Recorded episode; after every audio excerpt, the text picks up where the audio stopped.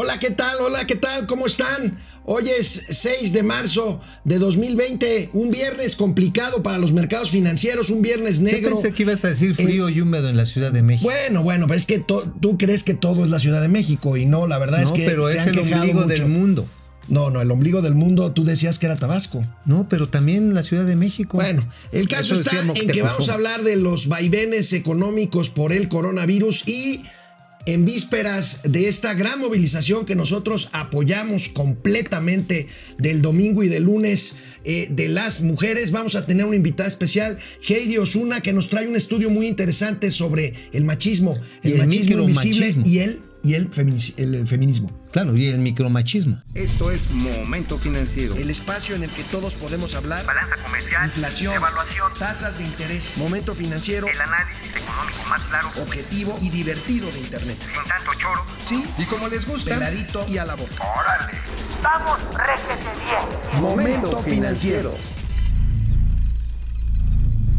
El día de hoy es viernes, los mercados lo saben y, José José no está y vaya que lo saben y vaya que lo saben, caídas generalizadas en las bolsas de todo el mundo. México no es la excepción. El coronavirus sigue poniendo nerviosos a todos los inversionistas. ¿Ya viste cómo está el tipo de cambio? Eh, ya está casi en 20.50. Ajá, en ventanilla. Eh, y en ventanilla. El interbancario ya está sobre 20, 15, 20, 18. más o menos, el mayoreo, pues. Este, estamos hablando del dólar más caro en 52 semanas, amigo. Bueno, estamos viendo que las medidas que tomó eh, la, pues ahora sí, la Reserva Federal de los Estados Unidos de reducir a la mitad prácticamente la tasa de interés de referencia, los 12.500 millones de dólares que lanzó el Banco Mundial. Es como aventarle municiones a un ferrocarril. Pues sí, le están haciendo el tipo de cambio, el tipo de cambio para el presidente López Obrador es como un perro de rancho. Lo saca en las fiestas y, lo guarda en las broncas. Ahorita, no, es al revés. No, no. Es al revés, sí. Un ah, perro de rancho. Perdón, lo guarda en las fiestas y lo saca en las broncas. Ah, bueno, bueno, bueno, bueno. Oye, ya estoy como no, ellos no aplauden, ya sé que no aplauden. no, estás como Gustavo de Hoyos que dijo que hay que dar la vuelta a la política económica 360 grados. El presidente de la República hoy no habló del tipo de cambio porque el tipo de cambio está verdaderamente está de, está de cambio de tipo. Está de cambio de tipo y el presidente, sin embargo, hoy en San Luis Potosí, donde dio su conferencia de prensa mañanera, habló, habló de la reforma fiscal que no será. A ver. Ah, Hace unos días la subsecretaría de Hacienda dio a conocer que se está trabajando en una reforma fiscal. Me gustaría saber los pormenores de esta reforma, en qué consiste. Ya ha dicho que no va a haber impuestos, pero entonces, ¿de qué se trata? No hay en puerta ningún proyecto de reforma en materia fiscal. No estamos pensando en modificar el marco jurídico en materia fiscal. Estamos eh, reafirmando el compromiso de no aumentar impuestos en términos reales. No lo hemos hecho durante el tiempo que llevamos en el gobierno, ni vamos a crear impuestos nuevos.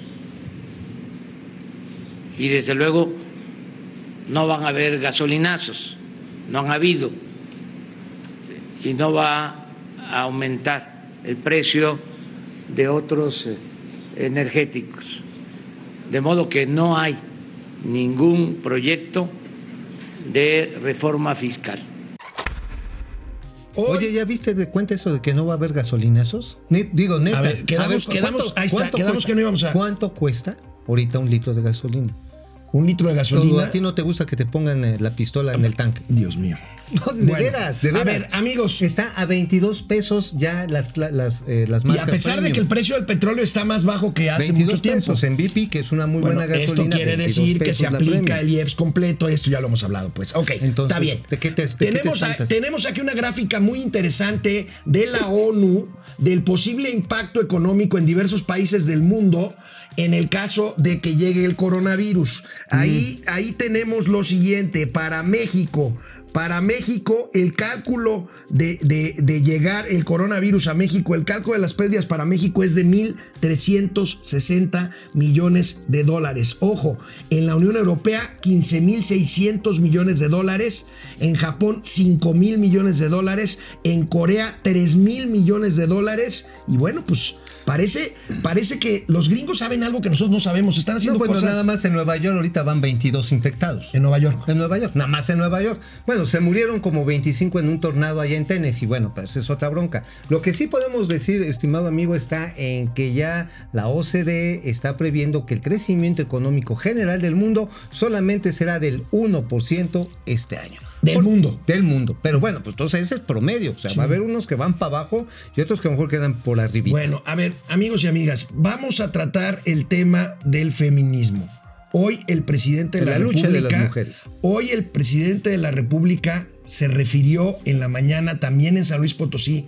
a- le preguntaron si él es feminista. ¿Y qué dijo? Vean ustedes lo que contestó para dar pauta a nuestro siguiente segmento en el que vamos a hablar de esto. ¿Se considera feminista? Yo me considero humanista.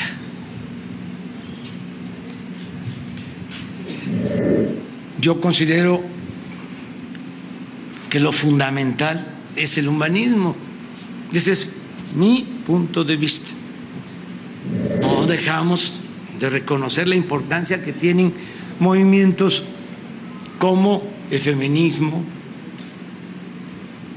como el movimiento animalista, como el movimiento ambientalista, como el movimiento en defensa de los derechos humanos, todo eso. Pero consideramos que lo principal es la igualdad. Ah, Entonces yo soy animalista, humanista y profeminista. O sea, más o menos es lo que dijo el presidente. Mira, es obvio que es un comentario desafortunado. No, no ¿Otro? otro. Otro. No creo que haya una intención en que ponga, Otro. a ver, medalla de oro los feministas, medalla de plata los animales. Híjole, No, bueno, bueno, mira, la verdad Híjole. en que pues, esto ha mostrado que el presidente es cero empático con una situación que específicamente ha lastimado a la mitad más hermosa del universo. Entonces digo, lo siento, presidente, pero Híjole. se sigue resbalando con la lengua y una y, y, a- otra y vez. ayer el gabinete paritario, va a decir, las mujeres del gabinete paritario diciendo. La bronca no es con ¿Sabes ustedes, qué debieron jefecito. haber hecho en ese no momento? estamos enojadas con ustedes, estamos enojadas nada más porque nos están matando. ¿Sabes qué debieron haber hecho para haber tomado poder de de veras? Presentarle en masa su renuncia. Y en ese momento, cuanto a que el presidente López Obrador hubiera cambiado de punto de Bueno, vista. ahorita que regresemos, Pero bueno, recuerden ¿no? vernos a las 4 de la tarde, lunes a viernes, en el canal 76 de Easy y en Spotify, Momento Financiero. Regresamos en unos segunditos después de una pausa. Bueno, pues después de esta, por decirlo menos, desafortunada declaración Mucho. del presidente de la República, hoy tenemos un programa especial en vísperas del movimiento. Eh, que será verdaderamente eh, un Histórico. parteaguas histórico en, en el tema de la lucha eh, del género femenino en este país. Tenemos a Heidi Osuna, directora general de Encol, una empresa muy importante de medición de opinión pública. Heidi, ¿cómo estás? Gracias por venir. Muchas gracias. Hey, platícanos. un estudio realmente interesante. Platícanos del estudio que nos traes, el machismo invisible. ¿De qué se trata? Mira, hicimos en ENCOL un estudio eh, tanto cualitativo, que fueron grupos de enfoque, como cuantitativo, que son encuestas, que fue una encuesta, en la Ciudad de México, porque queremos explorar el machismo y la consecuencia, la gran consecuencia del machismo, que es la violencia de, ¿De género. dónde viene el machismo? ¿Nacemos con él? ¿Lo creamos? ¿Es biológico? ¿De dónde viene? Mira, de acuerdo a los entrevistados en los grupos de enfoque, identificamos tres, tres fases ¿no? de creación del machismo. La primera, el hogar. ¿No? Desde la infancia se crea, en el hogar, por los roles que los padres y que el entorno y el núcleo familiar genera a los niños y a las niñas. En segundo, se reafirma en la adolescencia. Cuando los niños son adolescentes, reafirman lo que aprendieron en la, en la infancia y, y lo proyectan con sus amistades. Y en tercero, ya todo lo aprendido lo reflejas con la pareja, ¿no? Y es como te comportas con tu pareja. Y si efectivamente hubo machismo desde, desde la infancia, entonces son todas estas réplicas que haces en la adolescencia y en pareja. A ver, ese tipo de aprendizaje desde la tierna edad, ¿qué tiene que ver con que no llores como niña, no te pongas colores dos rosas, sírvele a tus hermanos, Los hombres no lloran. los hombres no lloran? Son todas esas que, que son, que podrían ser catalogadas como micromachismos porque no llegan a una violencia física, ¿no? Eh, y aparte, a veces, a veces son como minimizados. E- Este tipo de violencia, pero em, es mucho por los roles que les damos a los niños y que les damos a las niñas, ¿no? O los, padres golpeadores. Y la violencia que hay en un hogar. Mira, yo veo Desde aquí con mucho interés la gráfica, la gráfica número 3 de tu, número 5, perdón, de tu, de tu estudio, la 5. Es lo que estás diciendo, los diferentes eh, escenarios en donde se reproducen formas de violencia emocional, simbólica y económica, ¿no? El económico es eh, parte del objetivo de este programa, pero ahí vemos, eh, como decían, en la infancia, con los amigos, con la pareja y en el trabajo. Sí, esta cosa de, de la infancia, ¿no? Si a un niño le gusta un cochecito ro- rosa o, o- un vestido o algo rosa, ¿no? Luego, luego se le descalifica, ¿no? De que Mm, tú ponte no rosa es, es a- es de niña, ¿no? Eh, cuando, cuando ellos todavía a veces no saben, les gustó el color, no, no quiere decir que tengan una tendencia de que van a ser niños o niñas por, por el vestido que vayan a usar o por, o por el color que, que utilicen, ¿no? Si les gusta, si a una niña juega con carritos, le quitan los carritos y Sí. le dan las, las muñecas. Sí, ¿no? sí, sí. Oye, sí, pero sí. siguiendo esta ruta que estableces aquí, Heidi, me queda claro que desde el principio los, pues los hombres se les considera superiores a las mujeres, desde niños hasta que están pues en la edad adulta. A final de cuentas, cuando descalificas con el que entra, el que no le entres puto, o sea, ah, no te pongas como putito, ya haces una separación entre lo que es lo masculino y lo que no es masculino. Y por lo tanto es inferior a. Sí, quienes ejercen este machismo no, no es exclusivamente los hombres, ¿eh? También hay mujeres ejerciendo machismo. Sí, sí, sí. ¿Qué encontraste, Heidi, en términos cuantitativos? Si nos vamos a la gráfica 7, vamos viendo qué encontraste.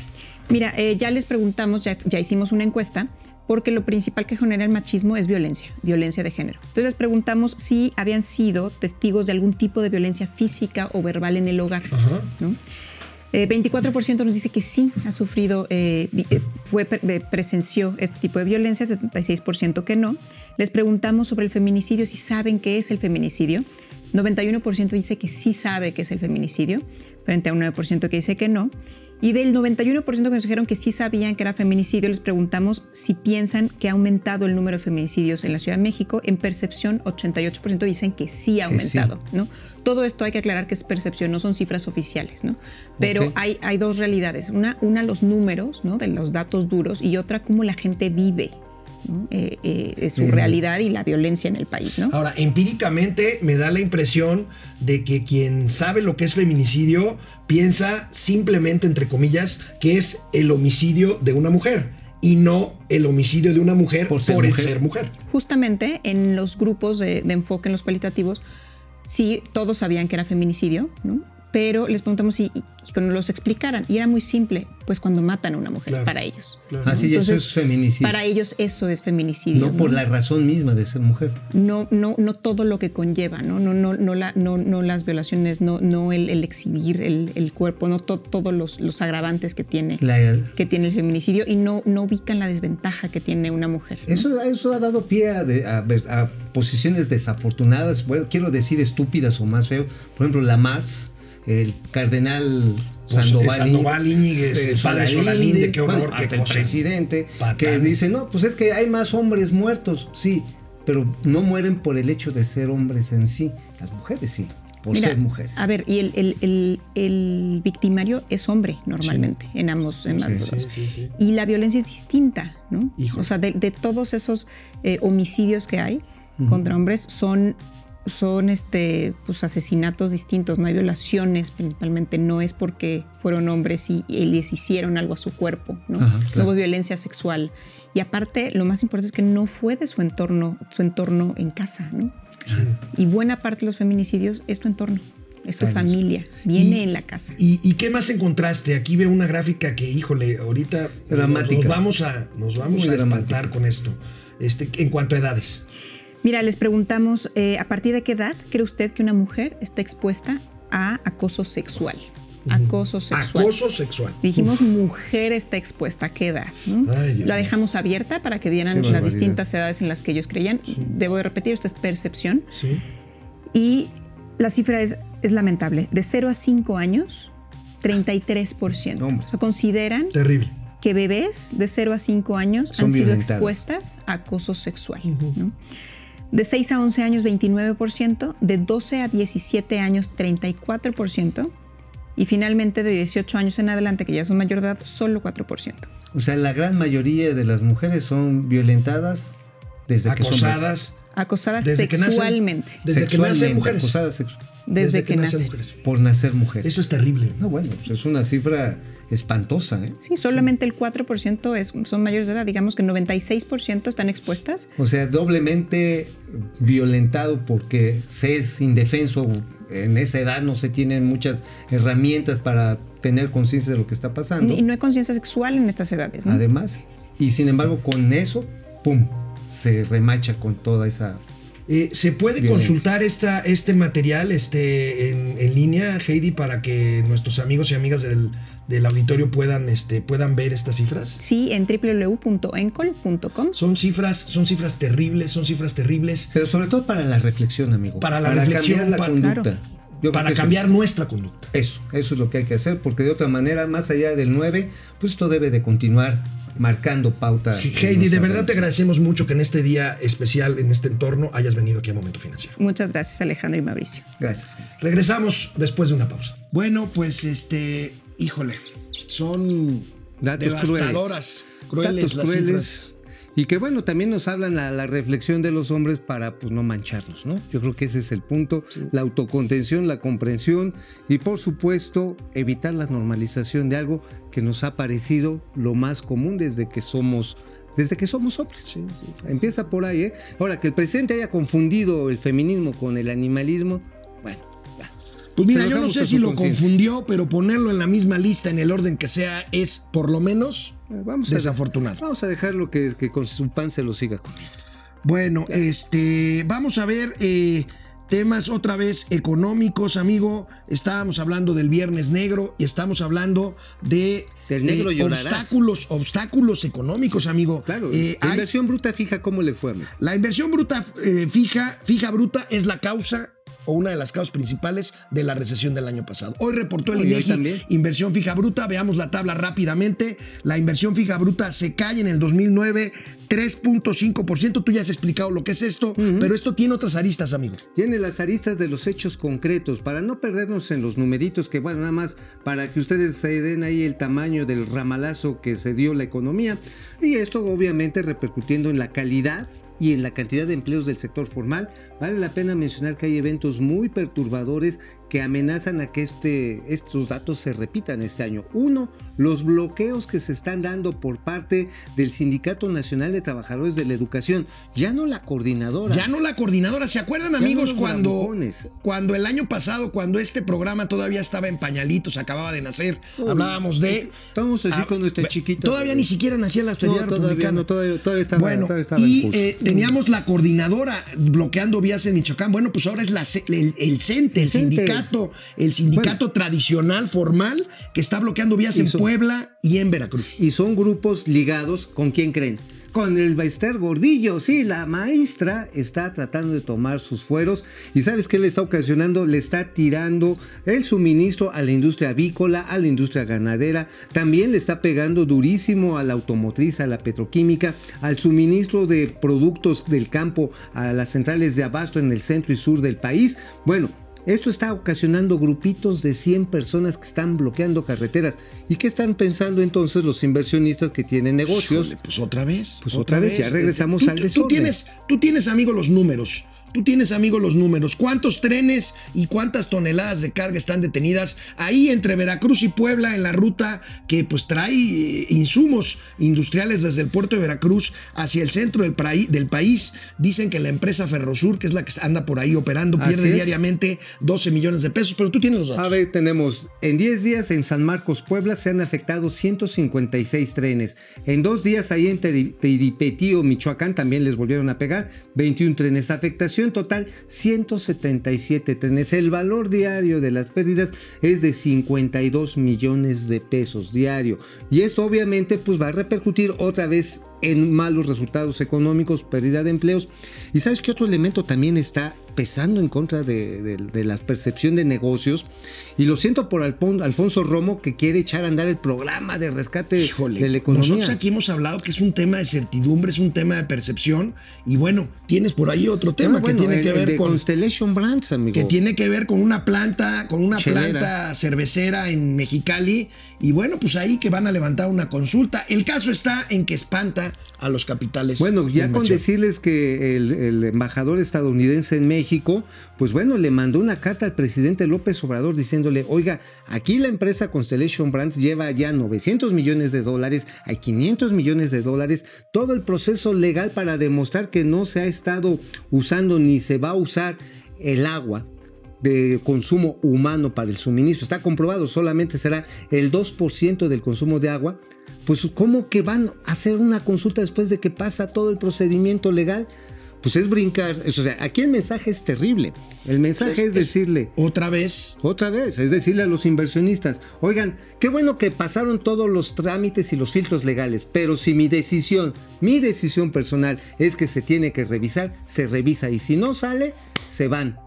¿Con qué certidumbre alguien va a querer invertir en este país? Constellation Brands es una gran empresa distribuidora de cervezas, es la principal, distribuidora. es la principal distribuidora y fabricante de marcas insignia como Corona. Ahí tenemos ese es ese es el este ese es el, el logo de esta empresa y bueno, por si esto fuera poco, amigo, Uf. el caso de Mexicali, el caso del etiquetado de alimentos. No, hombre, ese está re el caso del etiquetado de alimentos están peleando ahí en la Cámara de Diputados y bueno, pues surge una versión que a mí me preocupa mucho, un funcionario de la Secretaría de Economía regañando, como lo oyen ustedes, regañando nada más y nada menos que a la jueza que osó otorgar una suspensión para revisar el tema del etiquetado y para eh, interrumpir por el momento mientras se decide el, eh, la implementación de la norma oficial mexicana que tiene que ver con el nuevo etiquetado de alimentos. Pues mira, está ya ahora sí que ventilado en los medios Alfonso Guati Rojo, que es el director general de normas de la Secretaría de Economía,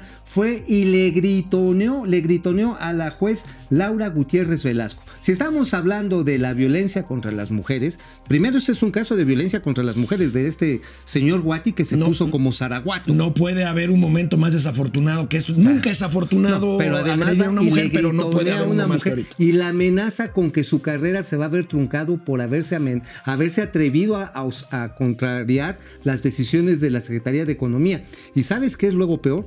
Que está amenazando al Poder Judicial. Amen- o sea, en cualquier país civilizado en ese momento la jueza Es un dice, escándalo. agarra y dice, a este canijo me lo meten al bote por estar amenazando. Por desacato. Por desacato. Y se me va al bote en ese instante.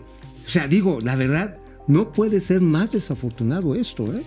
Definitivamente. Y esa es otra muy mala señal. Por ejemplo, acaba de reunirse el director de BlackRock, este megafondo de inversiones con el presidente López Obrador. Larry Fint. Larry Finn. Bueno, Larry Finn está ofreciendo el financiamiento para el tramo del tren Maya que va de Cancún a Tulum. Dijo, va. Con estas señales, ¿te imaginas el nivel de riesgo que están analizando este fondo de inversión?